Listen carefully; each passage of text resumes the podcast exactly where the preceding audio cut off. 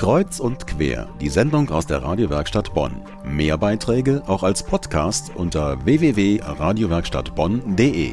Sonntagabend, die Radiowerkstatt hier und sechs Wochen Ferien sind jetzt um sozusagen. Und für viele, die die Rückstaus aus dem Urlaub überstanden haben, geht nächste Woche die Arbeit wieder los oder die Schule.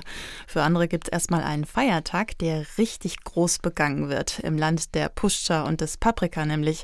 Die Ungarn feiern am kommenden Mittwoch ihren wichtigsten ungarischen Nationalfeiertag, der Stephanstag. Gefeiert wird dieser Tag aber nicht nur in Ungarn, sondern auch bei uns, und zwar in der katholischen ungarischen Gemeinde im Erzbistum Köln.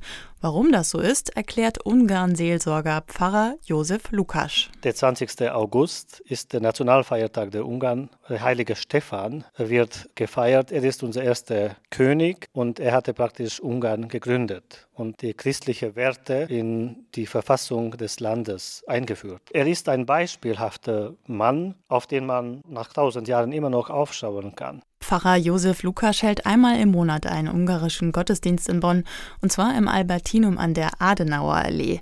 Für alle, die sich diesem Land verbunden fühlen. Auch der 19-jährige Andreas Galfi ist immer dabei. Seine Eltern sind vor vielen Jahren von Ungarn nach Bonn ausgewandert. Ich versuche halt, wenn ich kann, immer zum Gottesdienst zu kommen. Man trifft hier viele Gleichgesinnte, vor allem viele Muttersprachler auch. Und das ist für mich besonders ein Erlebnis, weil es für mich ein Ereignis ist, meine Muttersprache außer Haus reden zu dürfen. Die Ungarn und der Stephanstag am kommenden Mittwoch. Mehr Informationen zu diesem besonderen Feiertag und zum Land selber gibt es nicht nur bei der ungarischen Gemeinde im Erzbistum Köln, sondern auch bei der Deutsch-Ungarischen Gesellschaft in Bonn. Den Link stellen wir jetzt bei uns ins Netz radiowerkstattbonn.de.